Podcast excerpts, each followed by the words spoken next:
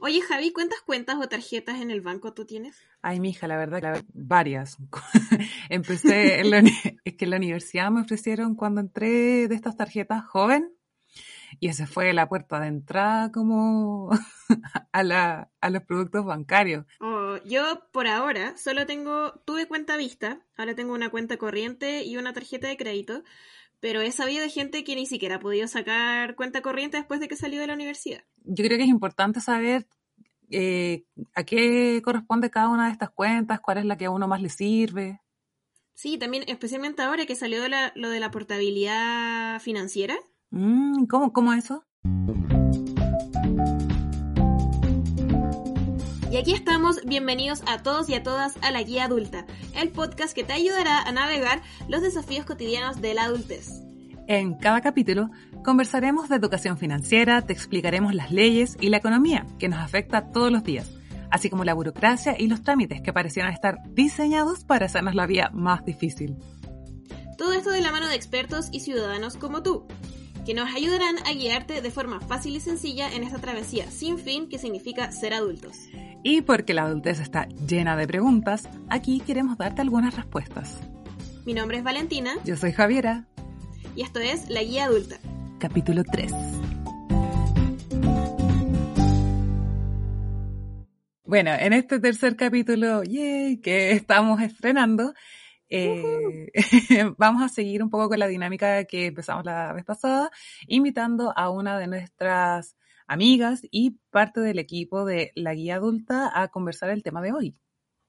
Ella es Bárbara Castro. ¿Cómo estás, amiga? Hola, Vale. Hola, Javi. ¿Cómo están? Muchas gracias por invitarme a ser parte de este capítulo. Sí, este capítulo que vamos a tocar un tema muy importante sí, me pillan en una situación un, poquito embarazosa, debo decirlo, porque antes de entrar dije, voy a ver si alcanzo a pagar mi tarjeta de crédito. Siempre es bueno recordar este momento, como por favor, todos los que estén morosos. O el otro banco, pero no puedo pagarla. Así que veamos si de aquí al final del capítulo logro pagar mi tarjeta de crédito y no me quedo sin cupo. Así que veamos cómo nos Esto es como los hashtags de las teleseries, como hashtag Barbie paga su, su tarjeta. Claro, igual es algo que a todos nos ha pasado en algún momento, el no poder pagar la tarjeta o no saber si la pagamos o si estamos ahí con deudas. Bueno, pero para empezar este capítulo yo creo que deberíamos ir mirando desde lo más básico para reconocer todos estos productos bancarios, qué tipo de tarjetas, cuentas, etcétera. Y la verdad es que a nivel bancario lo más básico que podemos encontrar son la cuenta vista o también llamada chequera electrónica, y también mm. recordemos que la cuenta RUT del Banco Estado también está calificada como una cuenta vista.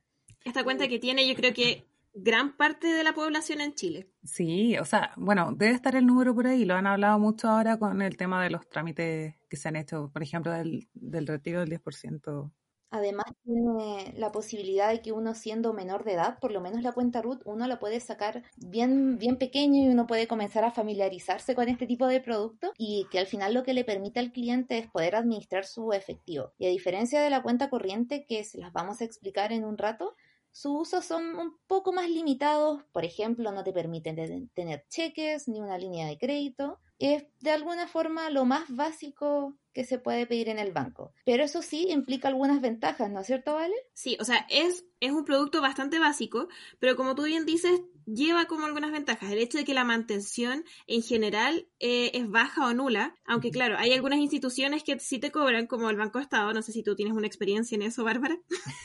Oh, sí, porque si bien yo soy de esas personas que no sé si a los 15, a, a los 16 tuve mi cuenta RUT y para mí era como, oh, dinero de plástico, soy millonaria. Pero ahora me he dado cuenta que si bien sirve mucho para administrar como los gastos del día a día, por ejemplo, ir al supermercado o cargar la VIP, por ejemplo, como sacar plata del cajero, a la hora de hacer pagos grandes, yo antes de tener tarjeta de crédito me pasaba mucho que como solo me impide transferir creo que 100 mil pesos, si no me equivoco, a un nuevo destinatario cada 24 mm. horas, tenía que o conseguir una tarjeta de crédito y después pagarle en cuotas onda, eh, pagando cada día de la semana, no sé, por cuatro días, el monto máximo que te permite la cuenta RUT para poder calzar. Y yo explicándole a la persona de confianza que me prestaba la tarjeta de crédito, te juro que tengo el dinero, pero la cuenta Ruth tiene estos límites transacción. Y también... Sí, pero claro, o sea, más allá de, de eso, también la cuenta root, eh, porque al final esos límites de transacciones lo tienen como todas las cuentas vistas, pero la cuenta root también cobra algunos costos por mantención que no los cobran otros, o, incluso por transacción. Son 300 pesos por transferencia,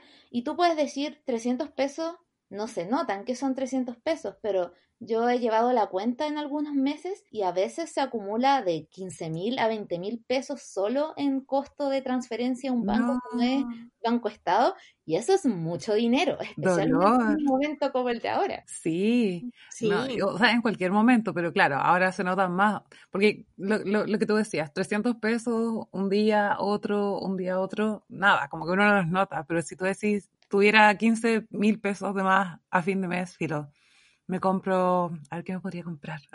Entonces, al final son esos, esos pequeños detalles que tiene una cuenta, una cuenta como la cuenta Vista o la cuenta Root, si bien la cuenta Root eh, tiene esto de los costos mayores de mantención y de transacciones, son esos como los pequeños detalles que tiene una cuenta Vista o una cuenta bancaria. O sea, perdón, una cuenta Vista o una cuenta Root. Pero dentro de las ventajas que tiene esto es que es muy fácil de obtener. Bueno, y en los requisitos para obtener una cuenta vista o una cuenta root, en general son más o menos similares y son bastante sencillos. Uno necesita su nombre, su root, su firma, demostrar el domicilio y la ocupación o profesión. La puedes obtener si eres menor de edad incluso y no varía mucho entre los bancos y es bastante sencillo. O sea, claro, como con estos mismos requisitos básicos yo podría ir a cualquier banco y confirmar obviamente eh, si es que puedo acceder a una cuenta vista que es el, como la categoría de la cuenta root. Cabe mencionar que muchos extranjeros optan también por la cuenta root por, por esto mismo, porque es muy fácil de obtener y cumple con las necesidades básicas de una persona que necesita hacer transacciones, pagar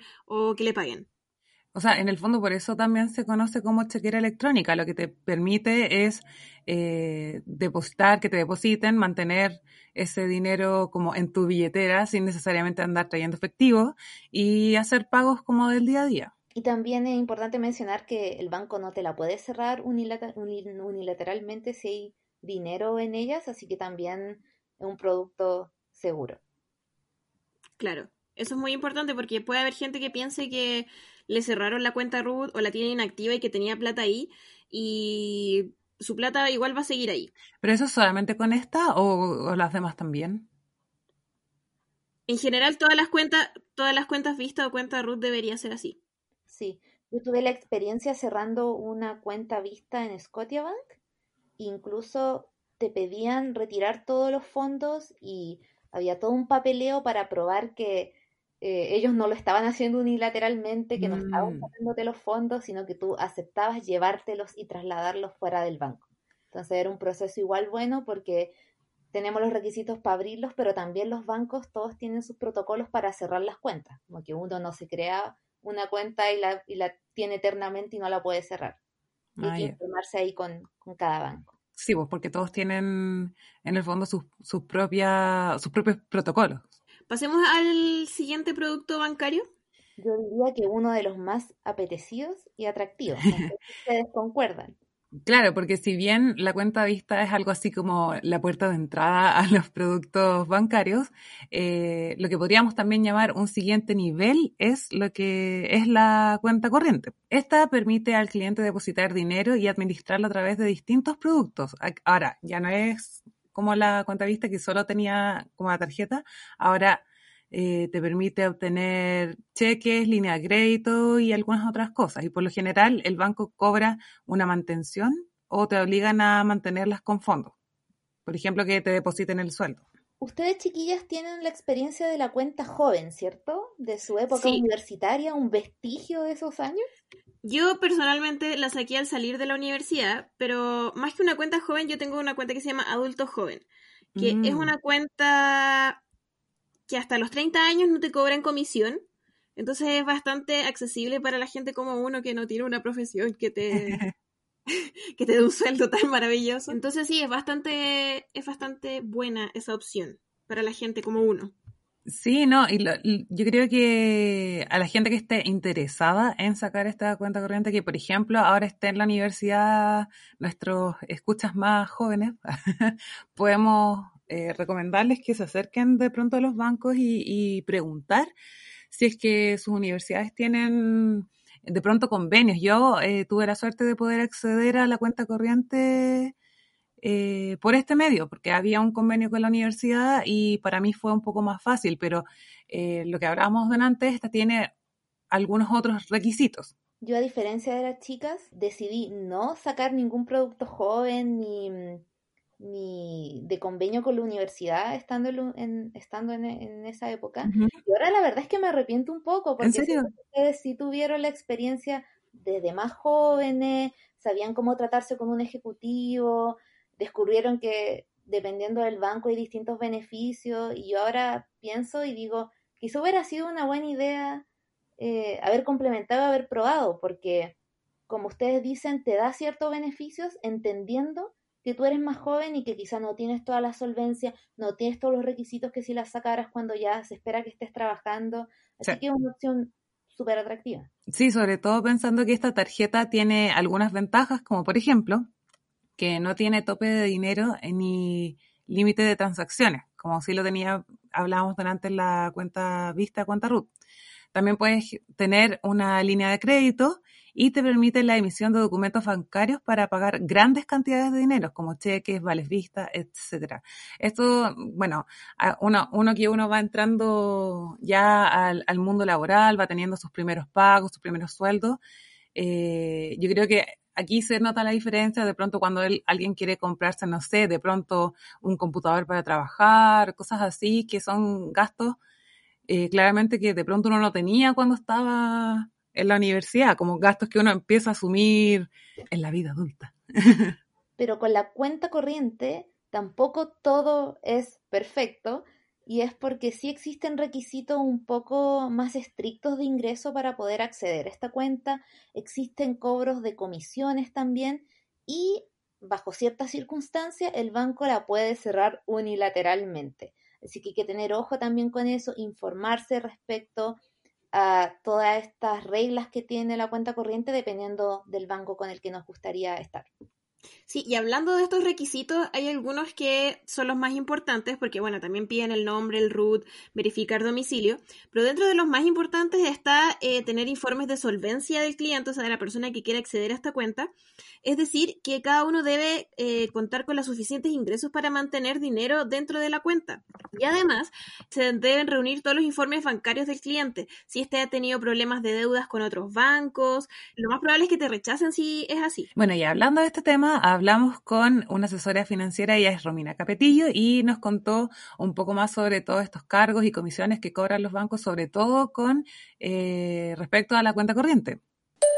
Aparte de que hay ciertos intereses por anticipar dinero que yo no tengo, también tiene, que, tiene relación con que el dinero que me prestaron en mayo no tiene el mismo valor del dinero que eh, yo voy a devolver en, en septiembre, por ejemplo. Entonces, por eso hay ciertos cargos que los bancos aplican que son los intereses. En el caso de cuando te anticipan dinero, línea de crédito, tarjeta de crédito, avance en efectivo, créditos de consumos, crédito hipotecario, etcétera.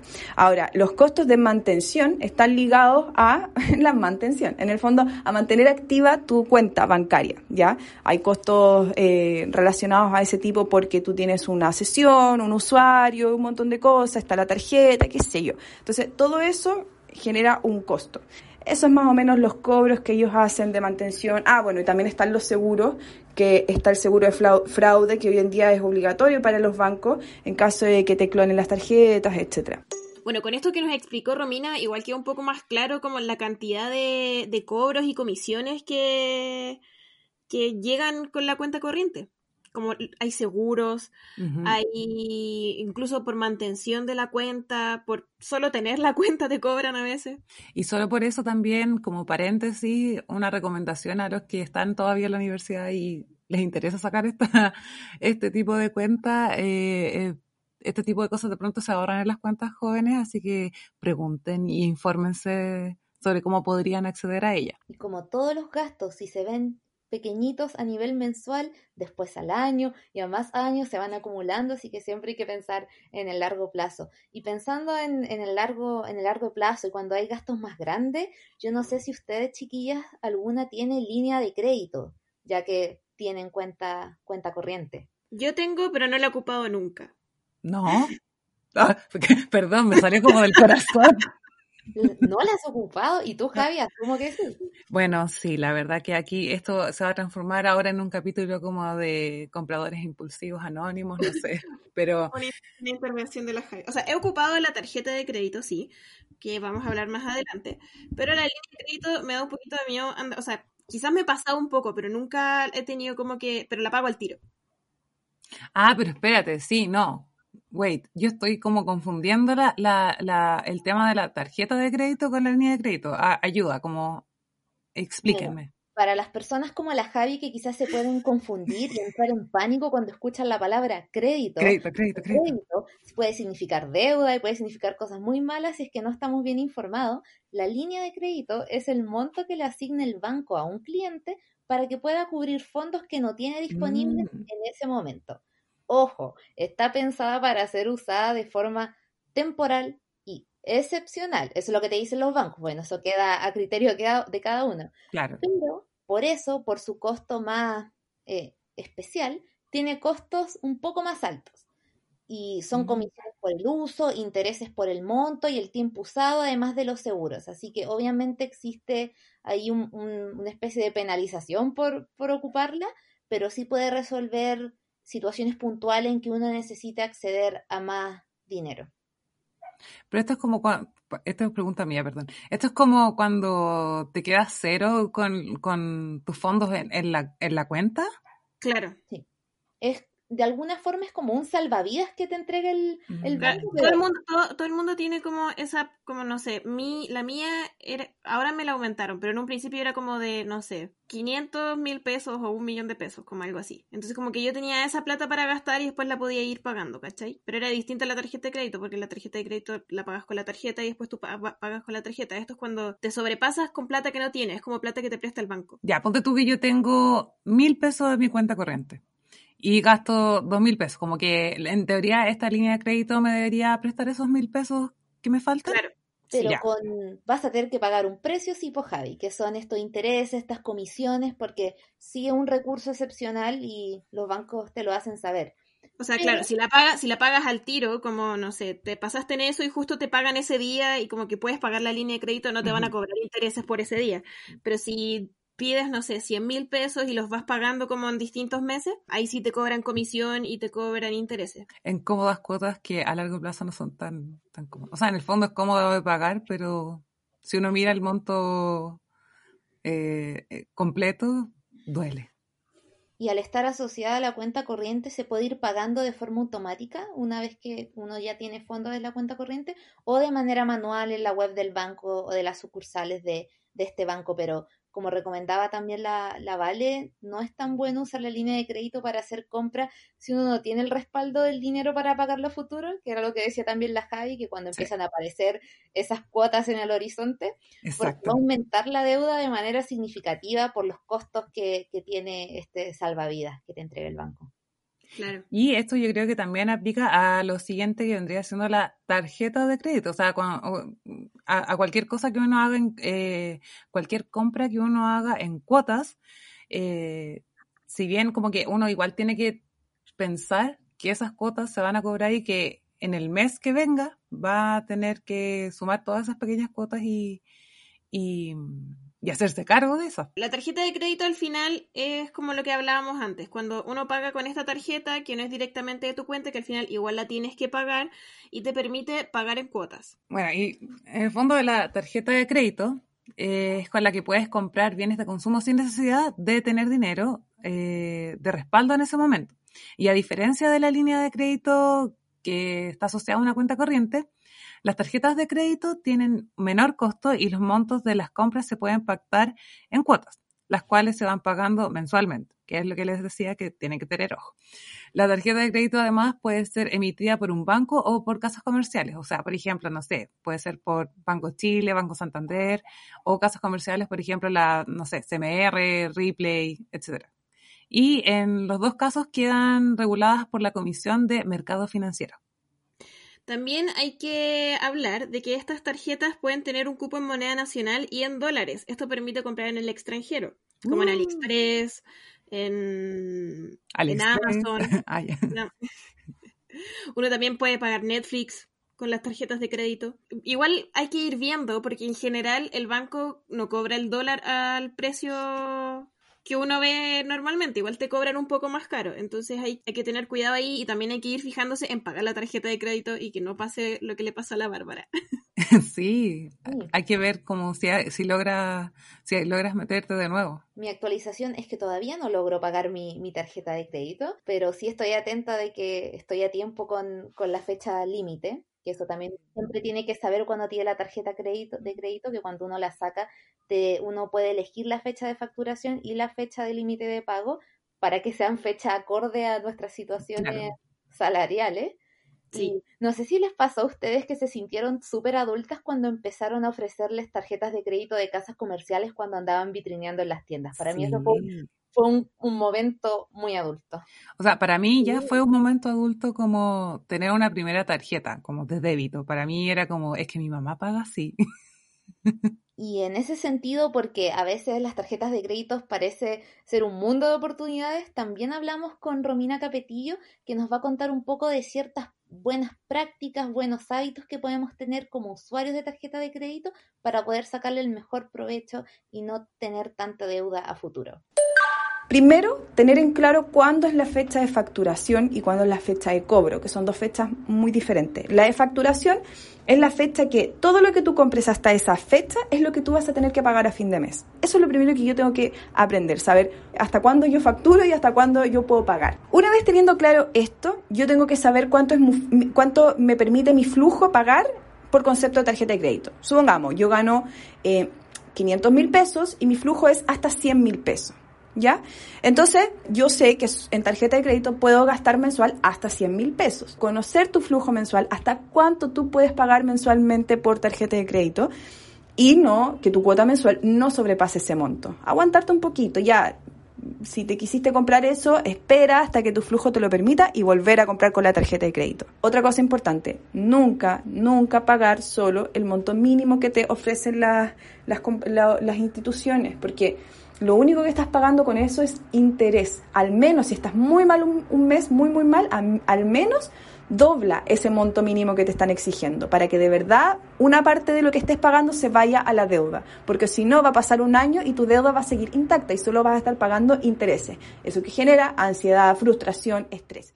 Bueno, igual súper interesante lo que nos dice Romina de pagar el monto mínimo. O sea, de no pagar el monto mínimo, sino que pagar lo más cercano al monto facturado de la tarjeta de crédito, porque al final se van acumulando intereses y termina siendo perjudicial para las personas. Sí, o sea, es como engañoso, porque te dice así como, tú ves ahí monto mínimo, de pronto estás en apuros económicos, o decís, ya, filo, esto es lo mínimo que puedo pagar, voy a pagar esto, y al final igual a largo plazo te perjudica. Y el problema es que la deuda queda intacta si uno mantiene este hábito de, de solo pagar el mínimo. Yo creo que puede ser muy tentador eh, si uno está en una situación compleja financieramente, solo pagar un poquito de plata, uno siente que uno va avanzando. Como que abonas, eso es la palabra. La tierra para salir, para escaparse de la cárcel, pero no, está todo igual. Y yo creo que, no sé cómo lo hacen ustedes, chiquillas, llevan un registro de lo que pagan, de lo que deben en la tarjeta de crédito, o esperan a final de mes cuando llega la boleta facturada y a la vida. Yo por lo menos voy como, igual llevo un registro de lo que compro y lo que tengo como por pagar en mi tarjeta de crédito, entonces así sé lo que tengo que pagar a fin de mes, porque igual lo pago a fin de mes. Em, o sea, o a principio de mes y, trato de pagar el monto facturado. Sí, o sea, yo igual, me, me, pasa que yo tampoco compro tantas cosas, por favor, no se hagan una mala imagen de mí. No, yo tampoco, es como... Eh, sí, o sea, tengo un registro eh, cuando uno le llega a en la fecha que tiene, como que eligió, por general a fin de mes o principio de mes, eh, yo reviso eh, el estado de cuenta, ahí salen todos los movimientos facturados, los que van a facturar, y voy haciendo en el fondo el check. Y de pronto, si sale algo como extraño, de más o de menos, eh, aviso. Igual no me ha pasado. Qué bueno que tengan buenos hábitos ahí de, Por ahora. tarjeta de crédito. Pero son cosas que uno va aprendiendo como con el uso y como igual como con fallas, porque al final uno como, no sé, hoy me pasé de pagar la cuenta, la tarjeta, entonces ahí uno va viendo y como que te vas obligando a ordenarte.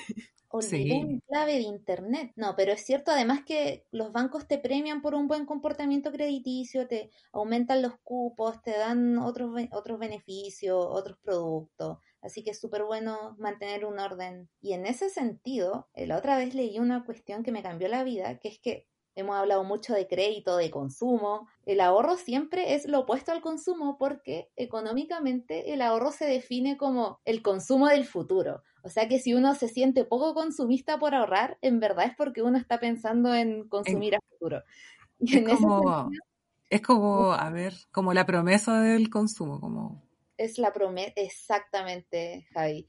Y en ese sentido les vamos también a hablar un poco sobre las cuentas de ahorro eh, y que ahí hay una, una dualidad porque hay mucha gente que todavía siente apego a guardar la plata abajo del colchón o tenerla en efectivo o en la cuenta corriente o en la cuenta root si es, si es menos dinero porque se siente que está ahí, ahí cerca, pero eh, la cuenta de ahorro permite juntar dinero porque existen varios tipos que se los vamos a contar, pero dependiendo del objetivo de cada una, uno puede obtener muy buenos intereses mensuales, anuales y reajustes por los montos.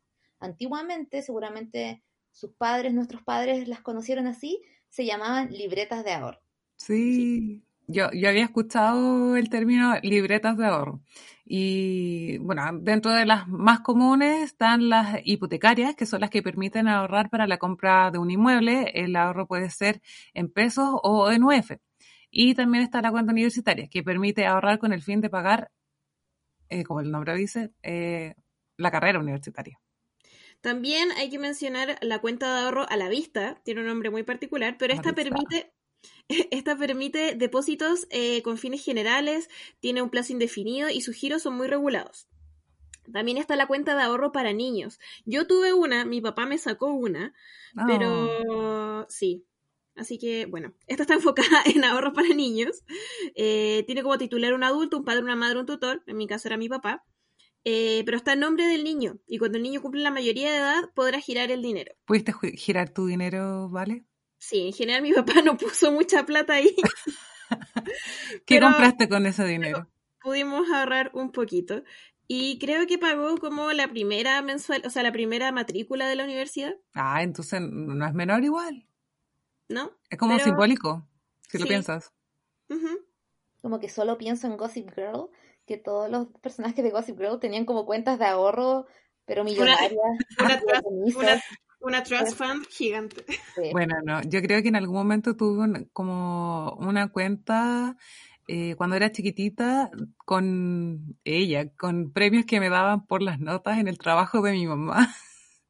Pero la saqué como tempranamente y me compré, no sé, una Barbie. No la, no, no esperé, no esperé a la amarillería Eva. Yo siempre le decía a mi papá, como, papá, saquemos esa plata, me quiero comprar un Ferbi.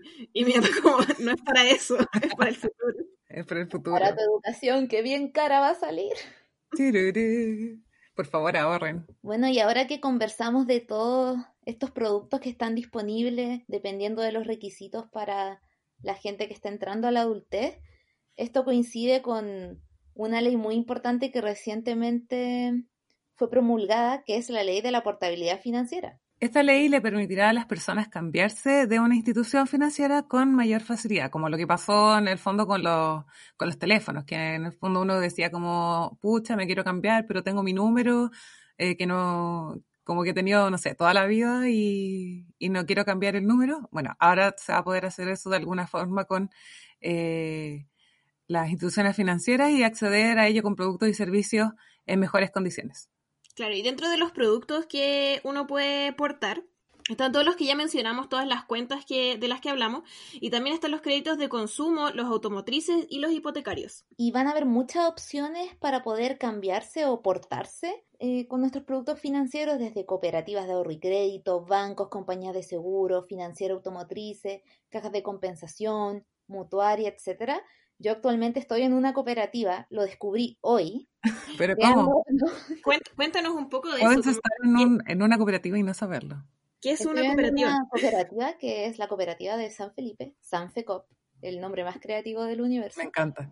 Y lo bueno de la cooperativa es que uno va aportando un fondo, un pago mensual a un fondo común de toda la gente que está cooperando, se mutuamente en la cooperativa, y los beneficios que uno puede acceder a crédito con tasas de interés bien bajas y lo Mm, más importante son créditos que se quedan dentro de la cooperativa. Entonces, si por ejemplo yo tengo este crédito para alguna compra o alguna decisión financiera que hice yo, puedo ir a un banco a pedir otro crédito, por ejemplo, un crédito inmobiliario, y no va a aparecer en mi registro, en mi registro Wow. que yo tengo ese crédito con la Sanfecop que funcionan aparte. Entonces funciona mucho mejor para ir complementando eh, las prestaciones de dinero y además uno como socio de la cooperativa, porque así se entiende, uno, uno compra acciones en la cooperativa. Uno es como The Wolf of Wall Street, pero The Wolf of San Felipe. me encanta.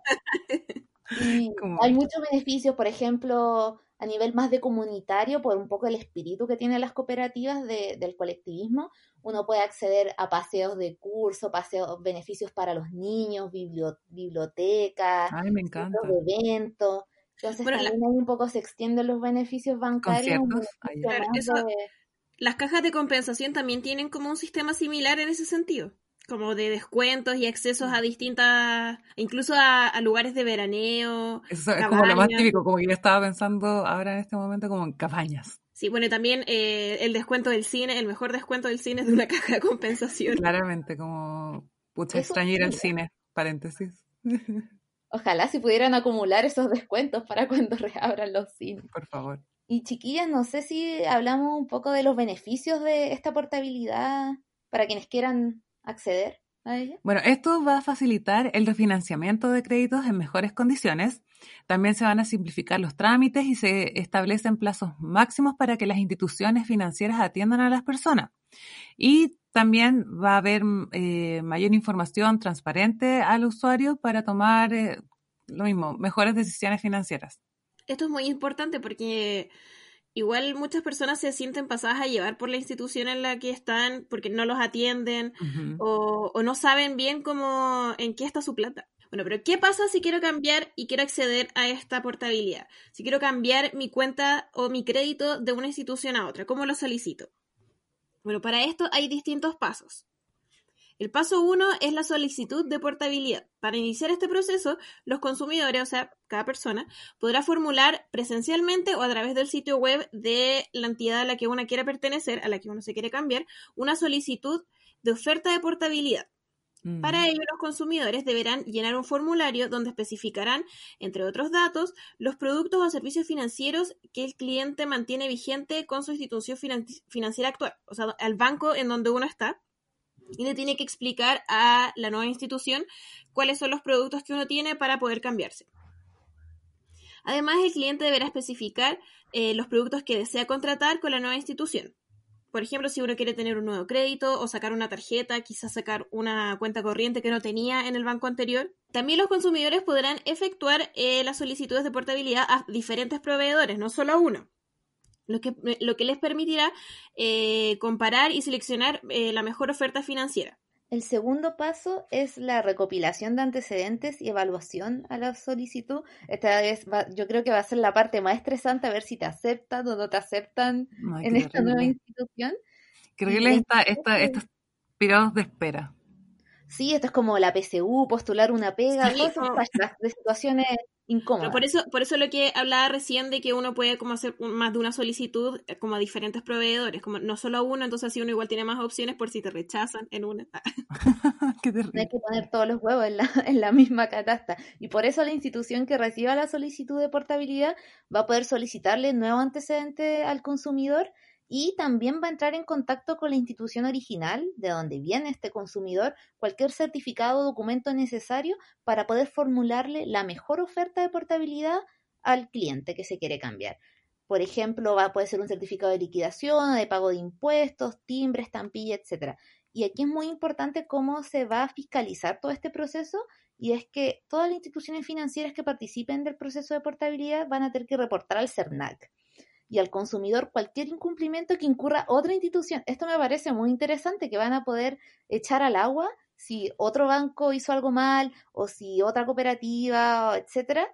Eh, y eso es legal y se va mm, a, a promover de parte del CERNAC. Que Pero también... esto, esto lo hace, esto lo hace mucho más transparente. Sí, o sea, estoy pensando que es mm, como muchos beneficios para las personas que van a poder como tener acceso a toda esta información. Y me imagino todos los trapitos sucios que van a salir, porque si van a estar, entre comillas, fiscalizándose inconscientemente entre ellos, quizá qué cosas se sepan ahí.